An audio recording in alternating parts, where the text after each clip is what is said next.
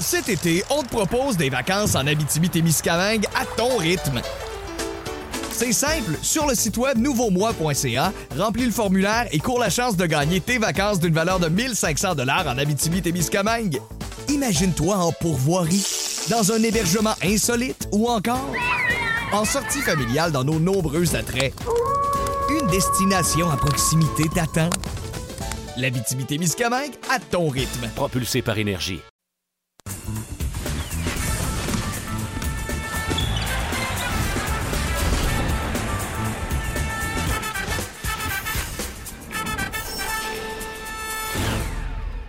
Bienvenue à cette sixième édition et dernière édition également en 2018 de la balado-diffusion du Centre-Ville.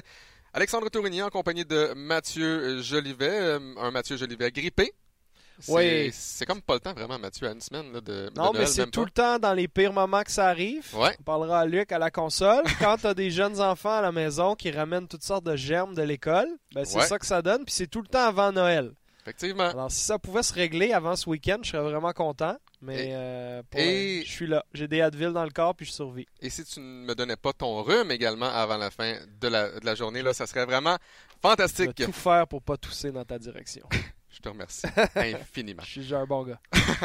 Donc, parlons un peu de basket, si tu le veux bien, Mathieu, et des Raptors de Toronto. Les Raptors qui ont euh, été euh, pendant quatre matchs euh, sur la route lors de la dernière semaine et sont revenus finalement hier contre les Pacers de l'Indiana. Tu avais dit, il y a deux semaines, à ce micro, si les Raptors pouvaient terminer là, les, les dix prochains jours essentiellement avec une fiche de trois victoires, trois défaites, Exact. ça va être excellent.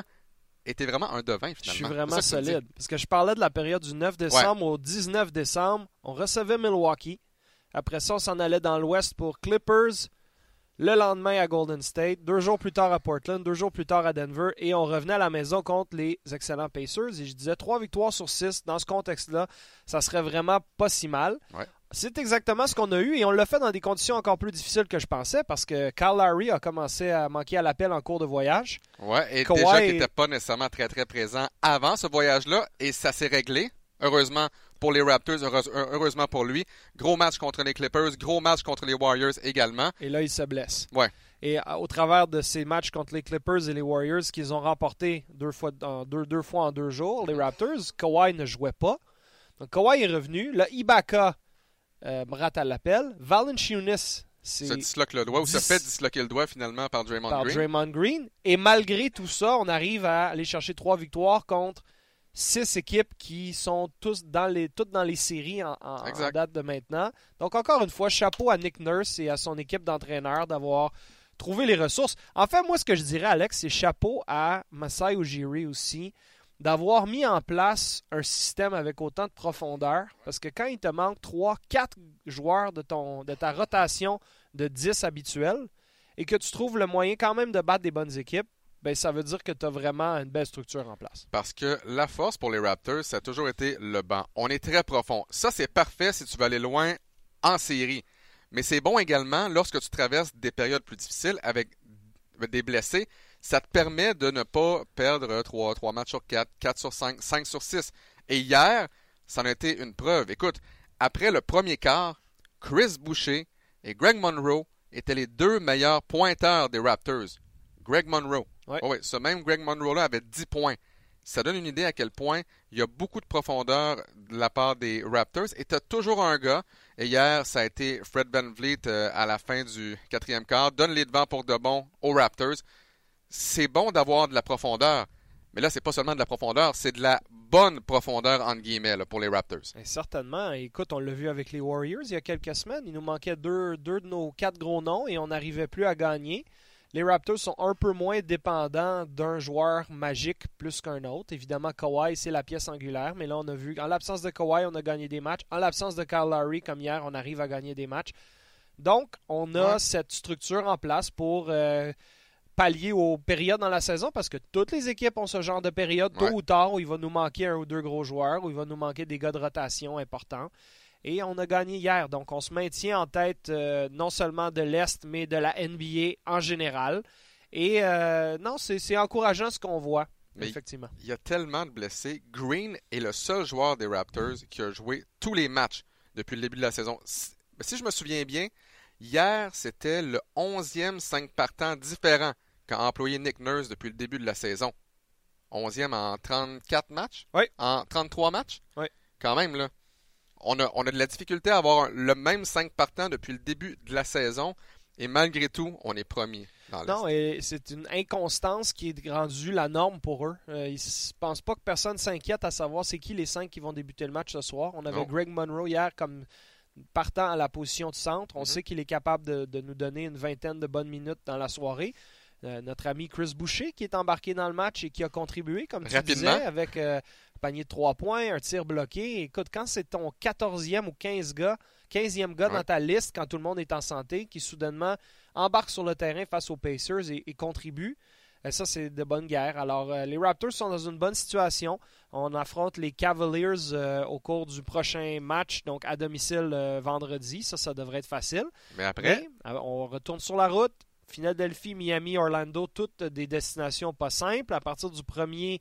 Euh, même le 30 décembre, Chicago, ça, ça, ça, ça, devrait être ouais, à, à la maison. mais Regarde ensuite le Jazz, euh, les Spurs à San Antonio qui jouent soudainement du bien meilleur basket Ouais. depuis une semaine.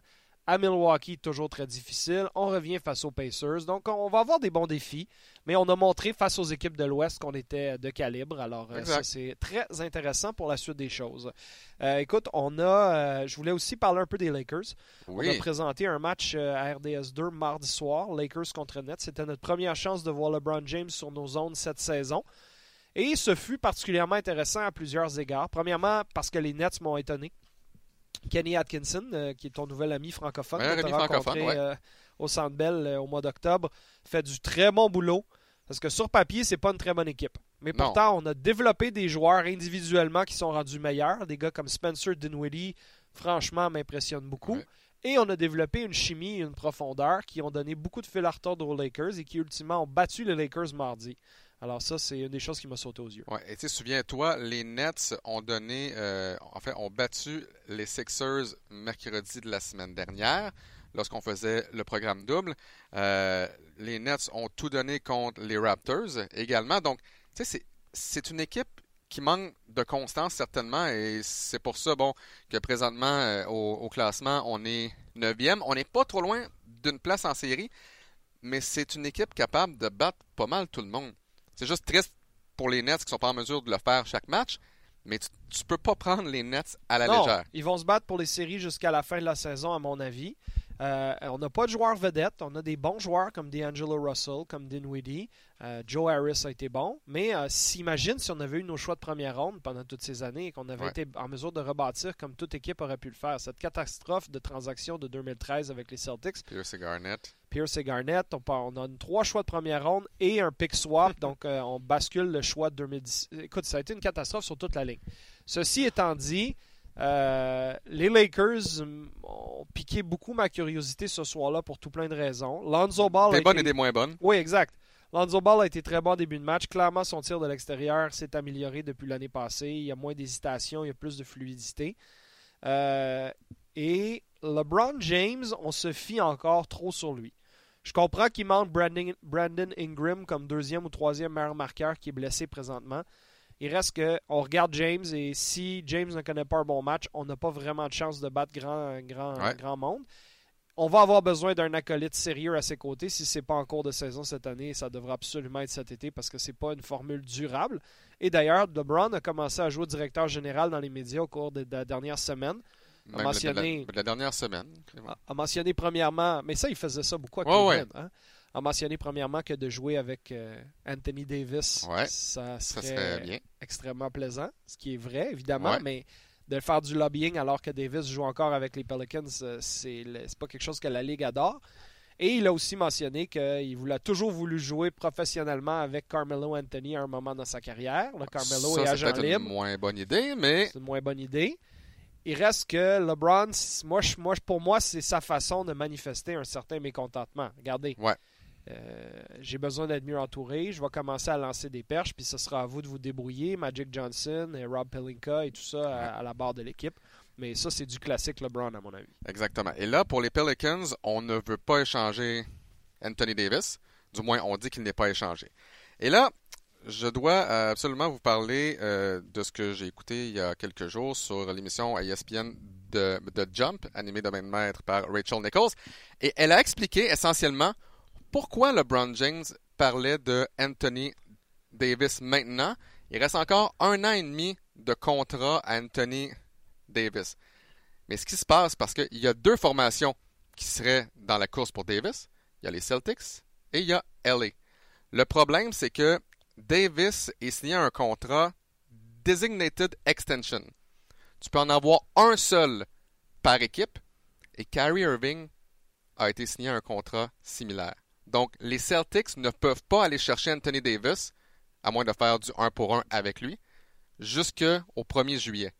Donc, d'ici le 1er juillet, les Lakers, théoriquement, peut-être la seule équipe, la, la seule équipe où Anthony Davis peut aller, et LeBron James connaît la convention collective de la NBA par cœur, et il le sait que c'est probablement maintenant ou dans un an et demi. Et ils partagent la même agence, le même agent depuis peu. Davis euh, s'est joint à, l'agence Clutch qui représente aussi LeBron. Et donc, on a des liens naturels qui sont formés de ce côté-là. Euh, Davis va avoir un gros bout du bâton à un an de fin de contrat.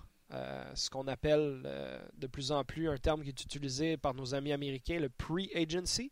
Il te reste un an, mais si tu fais clairement, tu signales clairement ton intention à l'équipe qui possède ton contrat actuel que tu ne reviendras pas à la fin de ton année, un peu comme Kawhi a fait, mm-hmm. un peu comme Kyrie a fait, ben tu te donnes le gros bout du bâton parce que les autres ils veulent pas te perdre pour rien à la fin de cette saison-là. Donc si Davis fait ce genre de déclaration-là cet été, euh, les Pelicans n'auront sûrement pas le choix de l'échanger. Le problème pour les Pelicans, c'est que si on échange Anthony Davis, on est un peu en train de signaler la fin du basket en Nouvelle-Orléans, à mon avis. Déjà, avec Anthony Davis dans la formation, on a des soirs où il y a des milliers de sièges vides dans notre aréna. La ville n'a pas nécessairement embarqué dans le navire autant qu'on aurait souhaité, autant qu'on mm-hmm. supporte les Saints de Nouvelle-Orléans et tout ça. Et imagine si tu échanges un des cinq meilleurs joueurs de la NBA et le meilleur joueur de l'histoire de ta concession contre des choix de première ronde puis deux, trois bons joueurs des Celtics. Est-ce que tu n'es pas un peu en train de de, lancer le drapeau blanc, d'agiter le drapeau blanc, de dire on abandonne, on va déménager à Seattle ou je sais pas trop où. Mais est-ce que tu veux une équipe gagnante ou tu veux sauver le basket pendant combien d'années? Ben, tu as, un sérieux problème si tu es un propriétaire des Pelicans. Si tu comprends que Davis ne voudra pas rester puis tu n'arrives pas à, mettre plus de sièges, plus de gens dans les sièges dans ta ville. Euh, non, je ne sais pas ce que je ferais. Je pense qu'ils vont le garder jusqu'à la fin de la saison en cours. Mais la question après ça va être est-ce que c'est cet été euh, ou durant la saison prochaine où on va ultimement l'échanger. Parce que si tu le perds pour rien, c'est pas mieux. Là, tu te, là, tu te retrouves sans choix de première ronde, sans jeune et sans Anthony Davis. C'est pire. Donc là, c'est pire. Mais tu veux aussi lui lancer le message écoute, on tient à toi, on veut que tu restes, voici la lune, voici le maximum d'argent qu'on peut t'offrir, que les autres équipes peuvent pas t'offrir autant si tu quittes en tant qu'agent libre. Mais est-ce que ça suffira? Même principe avec Kawhi Leonard. On a pris un, un risque du côté des Raptors. On va tout lui offrir, mais il n'y a pas de garantie. Euh, dans le monde de la NBA qu'il va vouloir rester. Alors, euh, des, dossiers à surveiller autant en Nouvelle-Orléans qu'avec les Lakers et qu'est-ce qu'on voudra faire pour tenter de bonifier l'équipe parce que veut, pas, les Lakers ont une meilleure fiche à ce stade de la saison que je m'y serais attendu. On a 18 victoires, 13 défaites après un lent début de saison et le fait qu'on n'a pas ce deuxième acolyte majeur aux côtés de LeBron. Alors, euh, on est meilleur qu'on pensait. On veut compétitionner dès cette année. Et est-ce qu'on arrivera à trouver un joueur en cours de saison c'est euh, une des choses qu'on va devoir euh, surveiller en début 2019. Là, mon cher Mathieu, on avait préparé un sujet comme quoi il y a des équipes finalement qui ont repris le droit chemin. Les Warriors et les Celtics également. Euh, les Celtics qui avaient une fiche de 500, jouaient pour donc 10 victoires, 10 revers. Par la suite, on a remporté 8 matchs de suite. Ça, c'est avant de perdre contre les Pistons. Ça, c'est correct. Mais c'est également avant de perdre mercredi contre potentiellement la pire équipe de la NBA sont peut-être 3-4, les Hawks, les Bulls et les Suns. On a perdu 111 à 103 contre les Suns de Phoenix à domicile. Et là, c'est le, basketball à, à Boston, c'est comme ici au Centre Bell à Montréal. Tu perds contre la pire équipe de la ligue et là, la panique reprend, même si tu as gagné 8 de tes 9 derniers matchs. C'est très mélangeant tout ça. D'une part, les Suns sont en progression depuis environ une semaine, dix jours. Devin Booker est de retour de blessure. Il est vraiment électrisant en attaque. DeAndre Ayton joue du très bon basket, le joueur de centre recru, le tout premier show au dernier repêchage. Et les Suns ont mérité leur victoire hier à Boston. Mais quand on regarde le match des Celtics, puis on regarde l'alignement des Celtics, leur gros nom était tous là. là. On n'a plus de, de, de, d'absent taille. est blessé. Oui, mais Aaron Baines n'est ouais. pas supposé de te faire perdre contre les. Suns quand il n'est pas là. là. Orford aussi. Donc là, ça commence à être faible au, au- au- au poste de centre. Mais reste que t'as Kyrie, t'as c'est ça. Tatum, t'as Exact. Hayward, t'as Brown. Tout le monde est là. Jalen Brown a eu un match horrible hier. Euh, donc, c'est euh, c'est une équipe extrêmement étrange. J'ai l'impression que Brad Stevens n'a pas fini de s'arracher quelques cheveux là-bas. Mais il reste qu'avant ça, le- les huit victoires d'affilée euh, étaient de bonne Ouais, guerre. Gordon Hayward a commencé à jouer du meilleur basket. Robert Williams, le choix de première ronde dans la vingtaine au dernier repêchage, a Mhm. commencé à rendre de fiers services, très athlétique à l'intérieur. il n'y a pas le choix avec Orford et Baines blessés. Là, tu, tu, tu envoies un gars comme Williams et gars. On a plein de morceaux, bon mais on n'a toujours pas tout à fait résolu le casse-tête. Mais clairement, on va finir dans le top 4 dans l'Est. La question, c'est de savoir est-ce qu'on va être 2, 3 ou 4. Ça, je suis certain de ça. On est présentement cinquième, mais euh, je suis convaincu qu'on va monter. Euh, et du côté des Warriors, ben écoute, le retour de Steph Curry a fait Ouais. beaucoup de bien. Euh, Curry a repris les rênes de l'équipe. Draymond Green est là aussi. Euh, brisé le, le, le- le pouce de, de Valanciunas, comme on se disait tout à l'heure. Ça, ça me signale qu'il est en pleine forme. Il a envie de faire du trouble, de faire des dommages et Ouais. il est motivé. Euh, Thompson et Durant aussi jouent bien. Euh, on Dans- manque encore le cinquième joueur du 5 partant, à mon avis, mais éventuellement Cousins va revenir aussi. Ouais. Alors, euh, Et dans, et dans le cas de, de Clay Thompson, ça va un peu moins bien lors des, des derniers matchs. Ce n'est pas nécessairement le Clay Thompson auquel on est habitué. Et Durant, hier, bon, évidemment, les, les Warriors qui ont, qui ont perdu hier, et Durant disait Green, en défense, il est excellent, il amène tout ce qu'on veut, mais là, il doit commencer à marquer également. Ouais. Euh, et c'est ce que Draymond Green fait pas nécessairement lors de chaque match et c'est une formation, celle euh, des Warriors, qui a besoin d'un Draymond Green qui marque 12, 13, 14, 15 points. Il ne peut pas avoir un, un Green à 5, 6 points et 8 euh, rebonds. On doit avoir une contribution de plus que Curry, euh, Durant et Thompson, surtout lorsqu'un Clay Thompson marche au ralenti là, depuis peut-être 10 jours. Là. Ah, absolument. Et euh, d'autres, deux autres équipes qui sont dignes de mention, ben, c'est les Nets dont on parlait tout à l'heure, qui sont sur la plus longue séquence victorieuse de la Ligue en ce moment, Ouais. avec 7 gains d'affilée. Et les Rockets de Houston, qui, mine de rien, euh, avec James Harden qui est en feu offensivement, ont remporté leurs cinq derniers matchs. Mhm. Chris Paul également est en santé pour l'instant, tout le temps entre guillemets. Capella joue du bon basket. Là, on a Gordon et Tucker à leur côté dans le 5 partant. Donc, on a nos, nos, nos francs-tireurs. On est un peu plus petits, on est efficace. On n'a toujours pas de profondeur, à mon sens. Je ne sais pas si c'est durable, mais là, on s'est remonté au septième rang dans l'Ouest. Et c'est une association Ouest qui va être extrêmement serrée cette année. Alex veut, Ouais, pas, là. bout, ouais. Les Spurs jouent mieux, sont 8e, Rockets 7, Clippers 6, les Mavericks, les Grizzlies et les Kings sont tous à un demi-match de la 8e place. Le Jazz, selon moi, va monter dans les prochaines semaines. 6 victoires euh, à leur 5 victoires euh, et 5 défaites à leurs 10 derniers, mais Mitchell joue mieux aussi. Euh, honnêtement, il y a juste les Suns et les Wolves qui seront jamais dans le coup à mon Ouais. avis. Euh, L'Ouest, comme d'habitude, a plus de profondeur. Donc euh, ça, c'est définitivement à surveiller. Et pour ce qui est des Rockets, hier, euh, ils ont battu un record de la NBA avec 26 tirs à 3 points réussis. Euh, donc, cinquième victoire euh, de suite euh, pour eux. Le record appartenait aux, euh, Cavaliers, 25 tirs à 3 points contre Atlanta le 3 mars euh, 2017. Donc, écoutez, on savait que les Rockets avaient du talent, mais est-ce que les Rockets étaient en mesure de revenir au classement? Ben, ils l'ont fait et là, tu peux jamais prendre cette formation-là à la légère. Écoute, Alex, on a posé la question euh, aux internautes, aux euh, gens des médias sociaux qui Oui. nous suivent, euh, de nous envoyer des questions. On l'avait fait il y a deux semaines, il y a deux émissions, donc il y a un mois. Avec succès, c'était vraiment Avec- plaisant. Très, très beau succès, beaucoup de questions et on en a encore plusieurs aujourd'hui. On voulait terminer l'année 2018 euh, en force en incorporant le public. Alors, si tu le veux bien, là, on en a 7 ou 8. Alors, euh, on va y aller en rafale. Euh, la première qui nous a été posée, c'est par euh, Sylvain Lefebvre. Je ne crois pas que c'est l'ancien entraîneur du Rocket de Laval euh, qui nous la pose. Qui nous parle d'un joueur québécois qui fait ses débuts dans la NCA Division 1 cette saison et on n'a pas parlé de lui encore beaucoup. William Boyer-Richard avec l'Université Western Ouais. Michigan. Un gars de Drummondville. Un gars de Drummondville, donc Sylvain qui nous demande que pensez-vous des performances du Québécois William Boyer-Richard avec cette nouvelle équipe. Euh, les grandes lignes, c'est qu'effectivement, il est natif de Drummondville, il a joué lui aussi son basket euh, au cégep. Un euh, autre. À Jean de Brébeuf. Honnêtement, chapeau à, Ouais, ouais. à Michael Chmielewski, Jean-François Allard et tous ceux qui s'occupent du programme là-bas parce qu'on attire beaucoup de joueurs de talent au cours des dernières années. Et il est allé euh, il a choisi son université dans la même conférence que notre ami Max Boudreau, mhm. euh, qui est allé lui jouer à Buffalo. On, en reparlera dans quelques instants de Buffalo, mais dans le MAC avec euh, Western Michigan. C'est un point guard, un joueur de pointe de 6 pieds 1 pouce, 21 ans maintenant. Donc, comme c'est souvent le cas, les gars qui sortent du Québec sont plus vieux avec le cégep qui n'existe pas aux États-Unis. Donc, il va arriver là-bas. Il arrive là, il a 21 cette année. Il pourrait se rendre jusqu'à 24 ans s'il est là ces quatre saisons. 13 minutes euh, par match en moyenne depuis le début de l'année, 4 points par rencontre, dont un match de 13 points il y a à peu près un mois, et 12 minutes samedi dans une défaite à Michigan. Quand même, là. C'est quand jouer même à Michigan, c'est quand même assez... de jouer dans une, dans une atmosphère comme ça à Ann Arbor contre une équipe du top 25. Donc, euh, William, je l'ai vu jouer à deux ou trois reprises à Brébeuf dans les dernières années.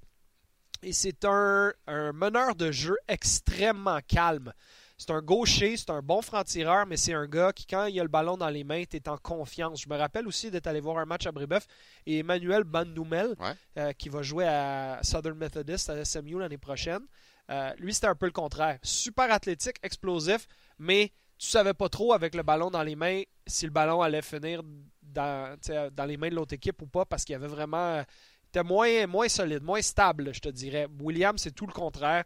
Alors pour moi, c'est un gars qui va avoir une chance de s'imposer en Division 1 euh, pendant les prochaines années. Euh, et j'ai l'impression euh, qu'il reflète bien cette vague actuelle de joueurs qui sortent du Québec et qui seront à surveiller. Donc, William Boyer-Richard, première saison à Western Michigan. Et franchement, c'est très intéressant ce qu'il fait jusqu'à présent. On a maintenant une question qui nous vient d'Alexandre Lahaye. En fait, il en a deux. Il écrit CJ Massingberg est dominant à Buffalo pour son année euh, senior. Que pensez-vous de son avenir dans la NBA et jusqu'où pourrait-il mener Buffalo au March Madness Et je connaissais personne de mieux placé pour répondre à cette question qu'un ancien de l'Université Buffalo, notre collègue Max Boudreau, qu'on accueille pour la première fois dans notre balado. Salut Max, comment ça va? Ça va bien, toi, Alex? Ça va bien, merci. Euh, avant de parler de Massingberg, Max, euh, tu as joué quatre saisons à Buffalo. Tu dois être excessivement fier de cette équipe-là qui est classée dans le top 25 pour la première fois de son histoire cette saison. Oui, euh, extrêmement fier euh, d'avoir joué là. cette année est, incroyable. On est une des, je pense, neuf dernières équipes invaincues. Puis on est rendu dans le temps de Noël. Buffalo a 11 victoires, 0 défaites. Puis euh, on a été capable d'aller jouer euh, à West Virginia, euh, gagner là-bas, à Syracuse, gagner là-bas. On a fait un tournoi en Irlande. On a joué contre une bonne équipe qui était à l'Université de San Francisco. On a gagné mm-hmm. aussi. Donc, une superbe année jusqu'à présent. Max, tu as joué là pendant quatre ans. Qu'est-ce qui a changé lors des dernières années à Buffalo pour que cette équipe-là ait été en mesure de se qualifier pour le March Madness trois fois lors des quatre dernières saisons? Euh, il, y a, ben, il, y a, eu quelques changements au cours des, des, des cinq dernières années. Je te dirais, Alex, euh, premièrement, mon entraîneur, Reggie Witherspoon, mm-hmm. euh, est parti. Puis ça a été la chance d'aller recruter un, un, nom que les, les, les fans de, de basketball universitaire connaît en, Bobby Early, euh, qui était un point guard là, dans Duke dans les dans les très bonnes années de Duke dans les années 90.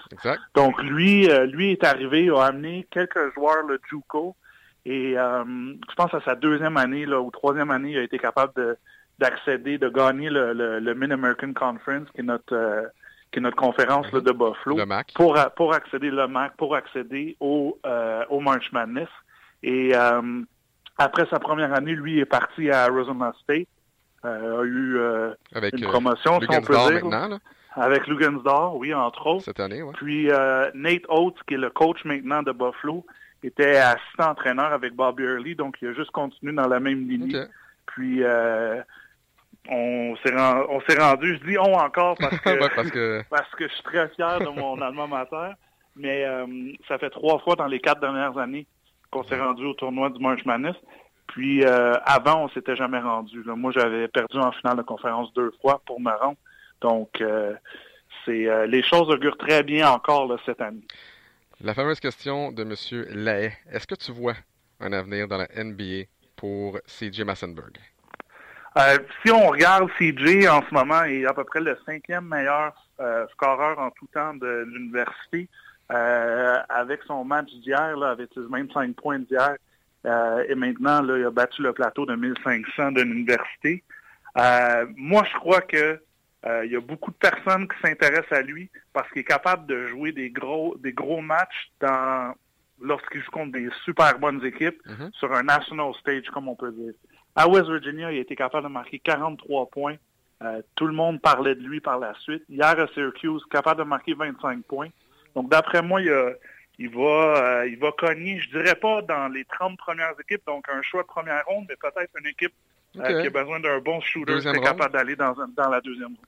Euh, il y a un an, Buffalo a gagné un match au March Madness. mais est-ce que tu sens que cette année pourrait être la bonne, peut-être pour être la meilleure de tous les temps, ou est-ce que tu as peur pour le classement des Bulls au March Madness? S'ils gagnent le MAC d'une part? Sinon, est-ce que tu sens que le comité peut-être va donner une place au March Madness aux Bulls si jamais on perd peut-être en, en finale du MAC? Ça risque d'être un peu plus difficile si on perd euh, avant la finale du MAC. Je t'explique. C'est que la Mid-American Conference, le MAC, euh, n'a jamais vraiment envoyé plus qu'une équipe. Donc, l'équipe l'équipe qui se représente doit gagner le tournoi de conférence. Mais on n'a jamais eu une équipe euh, aussi bien classée à, la fin, durant le temps des fêtes que Buffalo maintenant. On est 14e au pays. Mm-hmm. donc, d'après moi, là, si Buffalo continue sur cette ligne-là, on a un gros match euh, vendredi contre Marquette à Marquette, qui sont 20e au pays. Euh, si on est capable de gagner ce match-là ou perdre euh, de façon honnête, là, dans respectable, ouais. respectable, ça on pourrait dire. D'après moi, le comité là, va, va regarder le résumé de Buffalo. C'est sûr qu'on doit, c'est sûr que la partie conférence aussi, la, la deuxième partie de la saison, doit avoir des un, bon classement mm-hmm. dans la conférence. Mais euh, je verrais pas pourquoi Buffalo n'aurait pas un at-large bid, comme, on, comme on dit en bon français. On va se croiser les doigts donc pour Buffalo contre Market ce vendredi. Max, c'est toujours un plaisir de te parler. On se retrouve plus tard cette saison. Merci beaucoup. Salut. merci, Max.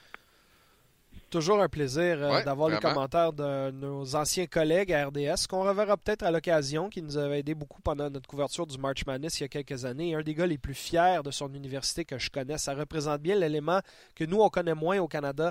Tu vas à une université, aux États-Unis, surtout si tu fais du sport là-bas, tu es lié à cette université pour la vie, tu la suis pour la vie, tu vas donner de l'argent, tu vas voyager des fois, aller voir des matchs.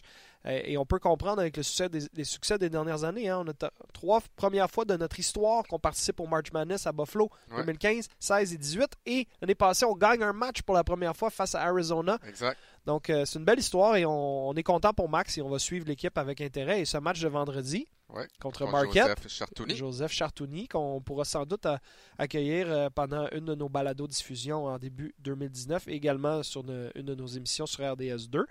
On va poursuivre, mon cher, avec oh. une question.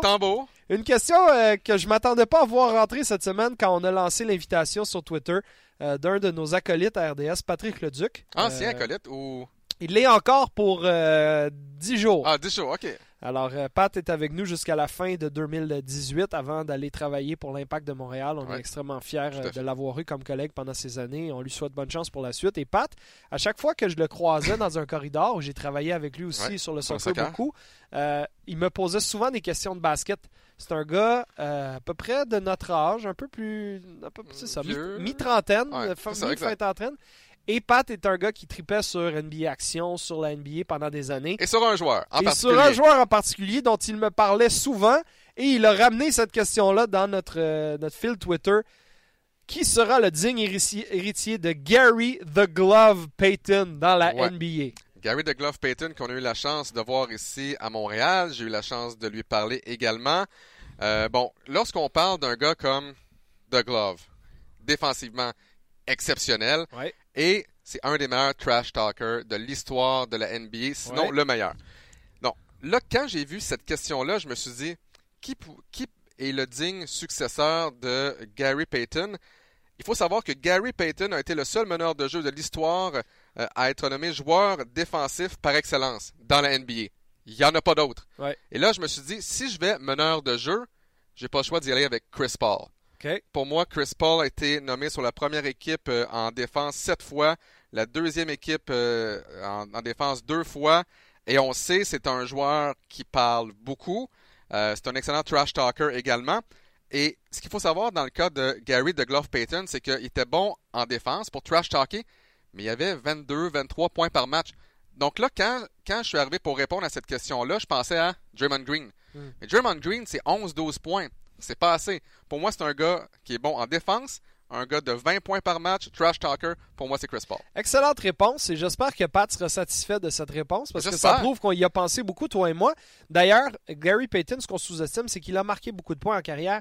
Kevin Durant, cette semaine, a dépassé Gary Payton au 32e rang de l'histoire de la NBA pour les points marqués. Donc Gary Payton est le 32e dans l'histoire de la Ligue. Donc il a joué longtemps et il marquait, comme tu dis, 20 points par match, soir après soir, a rarement été blessé. Euh, moi, pour répondre à la question de, du Glove 2.0, là, mm-hmm. j'arrivais pas à me brancher, donc j'ai cinq noms sur ma liste. Alors, je vais prendre les meilleures caractéristiques des cinq gars rapidement. Dans les plus vieux de la vieille, j'ai Mike Conley. Parce que je trouve que Mike Conley contrôle un match comme Peyton pouvait le contrôler. Et c'est le genre de gars qui va arriver sur un terrain à 48 ans dans une vieille ligue de garage en quelque part, puis va être encore efficace, un peu comme Peyton. Dans les un peu moins expérimentés, j'ai une combinaison de Russell Westbrook et Marcus Smart en termes euh, Westbrook est plus explosif que Peyton ne l'était, mais en termes de présence, de prestance sur le terrain, euh, il n'avait pas peur de personne. Westbrook n'a pas peur de personne. Et Smart est un excellent joueur défensif. Et je me souviens d'avoir parlé justement euh, il y a quelques mois à Peyton. Et pour Peyton, le Peyton 2.0, c'est Smart. Bon, alors tu vois, alors ça rejoint ça. Et les deux jeunes de la QV, presque des recrues, là, Aaron Fox et Shea Gilgis Alexander, parce que pour moi, il y a un élément de contrôler le match, tu joues en défense, tu as des longs bras, tu es une présence sur le terrain euh, et tu arrives à, impliquer tout le monde et à changer le cours des matchs. Donc, prends tous ces joueurs-là, rajoute un petit peu de Chris Paul, puis tu as, The Glove euh, Gary Payton. Et il y a même un gars comme Jamal Murray qui va se développer peut-être en tant qu'excellent trash talker, commence à faire perdre euh, les pédales à pas mal tout le monde. Il y a du glove là-dedans aussi, tu as raison. Et qui pense Patrick Leduc? Pense oh, Antoine, Antoine Parce que si vous suivez Patrick sur le, Twitter ou l'inverse, ben il y a une espèce de, d'amitié euh, où on se lance constamment la balle et on se taquine. Et Antoine, lui, avait également une question pour nous, alors on va y répondre. Et en plus, une question pertinente pour Antoine oui, Quand on voit un message d'Antoine, on pense que ça va être une blague ou une niaiserie. non, là, c'était sérieux. Une vraie question. Qui sera le premier choix au prochain repêchage et quel club choisira le premier? Et tu me laisses répondre en premier. Oui. Si j'étais directeur général d'une formation de l'NBA, je l'ai déjà dit, je prendrais RJ Barrett. Et je pense que le hype présentement autour de Zion Williamson est trop grand. Euh, de ne pas repêcher Williamson, c'est correct si Barrett est excellent. Si tu te trompes, je pense pas que tu peux te tromper. Mais s'il fallait que Zion Williamson devienne the next big thing, puis que tu t'es trompé, donc, d'après moi, tu peux pas passer à côté de Zion Williamson, même si personnellement, je repêcherais RJ Barrett. Écoute, il y a le physique de LeBron, mais c'est pas le gars qui est capable de créer son tir aussi facilement que LeBron au même âge. C'est plus un, un phénomène de la nature qui va se rendre au panier à volonté. Mais dans la NBA, il va y avoir des gars plus gros, il va y avoir des systèmes de jeu qui vont vouloir t'arrêter. J'aime plus la polyvalence de Barrett. Moi aussi, je suis 120% d'accord avec toi que je prendrais Barrett premier. Qui aura le premier choix? Ben Antoine, au cas où tu n'étais pas à 100% sûr, parce que je sais qu'Antoine suit beaucoup le basket, mais euh, il y a l'élément de la loterie qui rend ça très difficile à prédire parce que l'équipe qui va finir dernière au classement, selon moi, c'est soit Atlanta, Chicago, Phoenix ou Cleveland et je mettrais un petit 2 probablement sur Atlanta en ce moment. Mais c'est pas parce qu'on a plus de balles dans la machine de balles de ping-pong qu'on va nécessairement partir un. On a vu souvent des surprises à ce niveau-là. Mais euh, définitivement que Atlanta, Chicago, Cleveland et Phoenix, ils ont Zion et RJ dans leur mire. Alors ça, ça va se passer en juin prochain. Et il y a une de ces équipes, un petit peu mieux classée, qui va peut-être repêcher Lugans d'or. Oui, effectivement. J'ai hâte de voir Lugans s'il va réussir à monter dans le top 10. Là, depuis deux matchs, ça va un petit peu moins bien, mais en fait, ça, va moins bien au niveau des points. Sauf qu'il y a deux matchs, il a été excessivement clutch. En, fin de match, justement, euh, il a mis le ballon dans le panier pour donner les devants pour de bons siens et en défense, a été excellent et a permis à son équipe de, de, gagner. Juste un petit mot sur monsieur Antoine Dehay. Oui. Il y a beaucoup de gens qui, euh, qui, connaissent Antoine. Bon, il travaille à la télé, ça a été notre collègue à RDS. Euh, on parle souvent de lui par rapport au soccer et tout et tout. Antoine Dehay, ce que les gens ne connaissent pas, c'est que essentiellement, c'est un pionnier du basketball ici au Québec. Ça a été le premier play-by-play, donc la, la première personne qui a décrit des matchs universitaire à la radio en français. Écoute, c'est lui qui a commencé ça avec Lucam. Ben, c'est même en 2003-2004. moi, j'ai rencontré Antoine l'année suivante et j'ai pris la relève de la soirée du basket. Donc, euh, on, faisait les matchs de l'UCAB en, web diffusion. Et moi, je l'ai fait durant 10 ans et ça marche encore. Mhm. Et tout ça, c'est grâce à M. Antoine Deshaies. Alors ben, voilà. Merci de m'éduquer parce que je ne connaissais pas cette anecdote. Alors, c'est très intéressant. On enchaîne avec la prochaine question qui nous provient de Frank. Frank, il nous demande qu'est-ce qui se passe avec l'arbitrage des joueurs vedettes dans la NBA. Pourquoi toujours des règles différentes selon la notoriété du joueur? Est-ce que c'est aussi comme ça en Europe? Eh, j'ai, le goût de couper cette question-là après le 1, 2, 3, 4, 5, 6. Après le huitième mot. Qu'est-ce qui se passe avec l'arbitrage? Ah, toi, tu arrêterais là. Presque. Il y a des choses qui te dérangent présentement? Euh, oui, il y, a, plusieurs choses qui me dérangent. De un, bon, évidemment, euh, ce qui se passe avec James Harden présentement et son double step back avec 5 pas. Je comprends pas encore. J'ai un grand problème avec tout ce qui est marché et ce qui ne l'est pas dans la NBA. Euh, J'aime pas qu'on enlève toutes les émotions également. Le moindrement que tu parles trop fort à un arbitre, le moindrement que, euh, que tu parles trop fort à un joueur ou que tu fais un signe, tu as une faute technique. Je comprends que les arbitres font ça pour se protéger et c'est correct. Mais à un moment donné, là, je trouve que tu n'as pas le droit de toucher à quelqu'un en défense Là, à un moment donné, j'aime qu'on laisse jouer. Honnêtement, j'aime qu'on laisse jouer. Mais je trouve pas que c'est le cas présentement. Et moi, ce que je peux rajouter à cette question-là, parce qu'on peut pas vraiment parler de l'Europe. Euh, j'ai pas vu assez de matchs en Europe pour pouvoir dire euh, les vedettes là-bas sont traitées de la même façon que dans la NBA, les statuts des joueurs sont différents. Une chose que je constate en faisant un match comme celui de Nets contre Lakers mardi soir, c'est que LeBron James n'a peut-être jamais eu autant le respect des arbitres que Michael Jordan l'a eu à l'époque. Je pense que ça revient souvent et je l'ai vu dans ce match-là. Euh, autant il y a eu des moments où James euh, capote, entre guillemets, parce qu'il voudrait un sifflet, puis qu'on regarde la reprise, comme le bloc de Jared Allen sur lui en début de match, qui était 100% propre et qui était une des. Qui était le neuvième dunk de l'histoire bloqué de sa carrière. de sa carrière en j'ai la, la, statistique à quelque part, je pense que c'est en, 1700 dunks ou quelque, chose comme ça. ici, 1850 dunks tentés et seulement la neuvième fois qu'on bloquait un de ces dunks. Donc, dans ces moments-là, il se plaint pour rien. Mais il y a eu des moments dans le match où il y a eu du contact, il ne reçoit pas le sifflet. Et je pense qu'il y a encore un manque un peu de respect de la part des arbitres à son égard.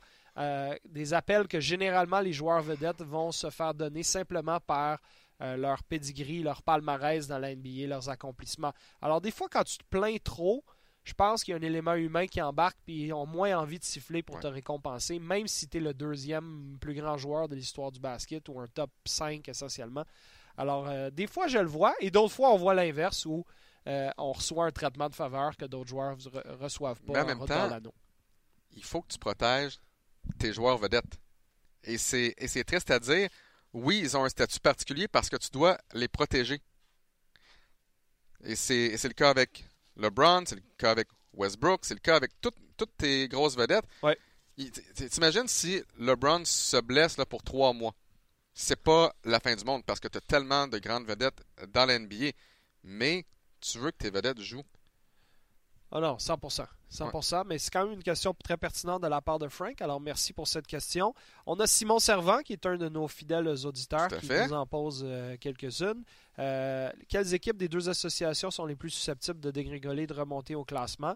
Et est-ce qu'il y a une équipe euh, qui mériterait des, dans la thématique de Noël, des joueurs qui méritent des cadeaux ou qui méritent d'aller en pénitence? OK. du côté de l'Ouest, ben, honnêtement, c'est pas que je veux qu'ils baissent au classement, mais est-ce que les Nuggets vont réussir à demeurer premier au classement dans l'Ouest? C'est une formation qu'on attendait peut-être septième, huitième, neuvième. Mais là, écoutez, c'est une formation euh, qui a battu les Raptors deux fois. Euh, bon, est-ce qu'ils peuvent être encore premiers à la fin de la saison? J'en doute. Peut-être. Euh, est-ce que le Thunder est capable de maintenir ce rythme-là? Euh, et lorsqu'on parle d'une formation qui, euh, qui chute au, classement, là, écoutez, il y, a, il y a un match et demi entre les Lakers au quatrième rang. En fait, il y, a, il, y a, il y a deux matchs entre les Lakers au quatrième rang et les Kings de Sacramento qui sont onzièmes. Ouais. Donc, c'est pas qu'ils vont aller très très loin au classement, c'est juste que ça dégringole vite. Ah non, ça c'est un super bon point. Est-ce que les Clippers peuvent maintenir cette cadence aussi? Ça, j'ai, j'ai certains doutes parce qu'on est jeune. Euh, les Nets, est-ce qu'ils peuvent maintenir 9e? Ils pourraient embêter des équipes et peut-être euh, finir 7 ou 8. Et l'autre équipe, moi, qui me saute aux yeux, c'est le Jazz. Je suis convaincu que le Jazz va faire une poussée vers les séries en deuxième moitié de saison. Ils l'ont fait l'année passée. Je ne sais pas si tu te rappelles, les 25 derniers matchs de la saison, ils avaient été étincelants. on a le même noyau. On est mm-hmm. encore assez jeune, mais on a des joueurs qui sont allés à la guerre l'année passée, qui ont gagné une ronde en série. J'aime bien Joe Ingles, j'aime bien Donovan Mitchell, j'aime bien Rudy Gobert. Donc j'ai l'impression que le Jazz, c'est tout à fait euh, réaliste de les voir monter au classement en deuxième moitié de saison. Euh, et des joueurs qui méritent d'être en pénitence, j'en vois pas nécessairement. mais disons, si on appelait ça charbon et orange, bon, charbon, on donne pas de charbon à personne à Noël. C'est vraiment poche de un d'offrir du charbon à Noël. Comme Il y a des 100 ans, c'était vraiment bien. Ouais, mais maintenant c'est moins bon. pour l'orange, je le, je le donne à un joueur des Raptors Pascal Siakam. C'est la révélation dans la NBA. À mon avis, écoute, c'est certain qu'il y a seulement 33 matchs de, jouer du côté des Raptors. Euh, il est le favori pour moi au titre de joueur le plus amélioré dans la NBA. S'il demeure en santé, s'il continue à produire de la sorte, pour moi, Siakam, euh, il est l'une des grandes raisons euh, pour lesquelles les Raptors connaissent du succès depuis le début de la saison. Écoute, je terminerai avec une question jumelée. Alors, oh. on a reçu de Maxime Vanout la question suivante, ou en tout cas l'affirmation suivante. Complétez la phrase. Deux points. En 2019, Kawhi Leonard va. Trois petits points. Jouer au basket. Il va sûrement jouer au basket. Ce qui est, ce qui est presque contraire à 2018. Oui. Du moins à la fin de la saison 2017-2018. Et en parallèle à ça, Fred Bastien. Nul autre. Euh, la légende, Fred Bastien. La légende qu'on voit partout. Euh, monsieur YouTube, il travaille avec Pas de match. On l'a vu à Faites vos jeux. On l'a vu partout à RDS. On, l'adore RDS. Euh, vraiment polyvalent. C'est pas le plus grand sportif de nature. C'est un gars qui a une curiosité ben, sportive. C'est pas le, grand, le plus grand sportif. On l'a vu. Il a couru un marathon, 42 km, sans même s'être entraîné. Oui. Quand même. il n'a pas pu marcher pendant deux semaines après. C'était pas, pas, un grand sportif. C'est un grand joueur de water polo. C'est son sport préféré. Le water polo, entre toi et moi, c'est pas l'affaire qu'on voit le plus souvent à la télé. Non. Donc, il est un peu seul dans sa passion. Mais c'est un gars qui adore le, sport et s'y intéresser. Et lui pose la question euh, c'est qui la deuxième meilleure équipe à suivre en série selon vous cette année? Euh, donc, je présume que Warriors étant numéro 1 par défaut. Euh, et donc, la question de Maxime Vanout et celle de Fred se rejoignent. Pour moi, les Raptors vont définitivement avoir un bon parcours. Est-ce que Kawhi Leonard va rester à Toronto? Parce que c'est surtout ça la question de notre ami Maxime Vanout. Moi, je vais dire oui. Mais je vais dire oui à 55% en date d'aujourd'hui. À 55%, rien Juste assez pour dire qu'on est en, haut de 50, mais je ne vais pas mettre ma tête sur le bio qui va re-signer un nouveau contrat. si tu me forçais à répondre là, en ce moment, je dirais oui, il va signer une extension de contrat pour demeurer à Toronto la saison prochaine. Moi, j'irais avec Kawhi Leonard va quitter le Oracle Arena, Arena la tête basse après avoir été éliminé par les Warriors de Golden State en finale de la NBA. Ça, c'est une prédiction beaucoup plus précise que la mienne. Chapeau. Ouais. Euh, et très intéressante. Donc, pour toi, les Raptors gagnent l'Est et euh, se perdent contre les Warriors en finale. Donc, Warriors, quatrième titre en cinq ans. Je pense que oui. Et les Raptors iraient là où ils ne sont jamais allés auparavant, donc en grande finale. Mais est-ce qu'en en grande finale, c'est suffisant? Pour, les Raptors cette année, oui. OK. Oui ça, serait non seulement plus loin que l'année passée, ça serait un pas plus loin que jamais auparavant dans leur histoire. Évidemment, on veut tout gagner, là. Mais si jamais on perdait en finale contre les Warriors, ce serait une défaite tout à fait honorable. Est-ce que c'est assez pour, pour que Kawhi demeure avec Toronto? Ça, c'est une bonne question. Encore une fois, j'ai l'impression que oui, si tu me forces à répondre, là, oui, oui, vraiment. Je te, si tu me forces là, sauf que je veux pas te toucher à cause de, ton rhume. Là, parce si tu me forces à répondre, je dirais oui, ça serait suffisant pour lui montrer à quel point la ville de Toronto peut être électrique, à quel point des séries à Toronto, ça peut être magique, à quel point l'équipe est proche d'atteindre les sommets de l'NBA.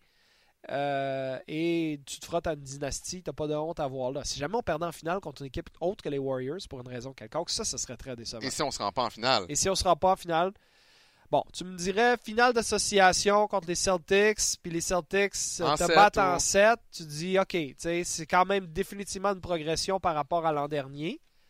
Euh, on, ne va pas leur dire tout de suite c'est la finale ou rien cette année, les gars. Euh, il peut arriver beaucoup de choses en deuxième moitié de saison. Mais disons que la première moitié de saison, qui nous a amené jusqu'à Noël et donc jusqu'à cette dernière balado avant Noël, a été extrêmement positive et un peu inattendue en fait, fait, dans son positivisme pour les Raptors de Toronto. Et j'ai tellement hâte à l'année 2019. D'une part, j'ai hâte à Noël parce que c'est tellement une belle journée de basketball à la télé. Oui. Euh, maintenant, il va falloir que je trouve une façon euh, de regarder ça à la télé sans que ça paraisse trop trop pendant les parties de en famille. Catimini, en catimini sur ton téléphone. Oh, ça c'est une excellente question. Ça se peut que j'aille aux toilettes quelques fois durant le souper. Je sais pas pourquoi. Peut-être pour regarder les... de quelque chose. Euh, ouais, peut-être, peut-être, peut-être. Mais, oui, ça c'est une super belle journée. Et tu sais à quel point j'aime la NFL. Mais quand la NFL se termine, début février, ça signale le début de la deuxième saison de la NBA parce que là, tous les regards euh, se tournent là. Oui, le hockey est encore en cours, mhm. mais la majorité des regards sportifs, surtout aux États-Unis, se tournent vers la NBA à partir du moment où le Super Bowl est terminé. Et c'est là qu'on va commencer à avoir une vraie idée à quel point les Raptors sont bons, à quel point le portrait des séries commence à se préciser et à quoi on peut s'attendre pour les mois qui suivent. Donc, je nous en souhaite beaucoup euh, de, plaisir à suivre l'NBA en 2019. Merci à vous d'avoir été à l'écoute pour les six premières éditions de cette balado-diffusion du Centre-Ville. Euh, nous serons de retour, Alex, le 11 janvier. J'en prends note dans mon agenda. Oui, note bien ça, surtout d'être de retour à une destination soleil quelconque. Voilà. Et notre prochain rendez-vous euh, pour un match de la NBA en direct sur RDS 2, le 2 janvier. Gros match. 22h30. Thunder Lakers au Staples Center de Los Angeles. Vous avez euh, été nombreux à écouter le match des Lakers de cette semaine sur nos ondes qui était dans la côte Est. C'est mhm. toujours intéressant. Mais là, pour la première fois, on vous offrira un match des Lakers à domicile 2 janvier, 22h30 et prochaine balado 11 janvier. Yes. Joyeux Noël. Merci à toi aussi. Joyeuse fête et soigne-toi bien avant Noël. je, te le promets. C'est bon. De retour en janvier en grande forme. Merci beaucoup. À bientôt, tout le monde. À bientôt.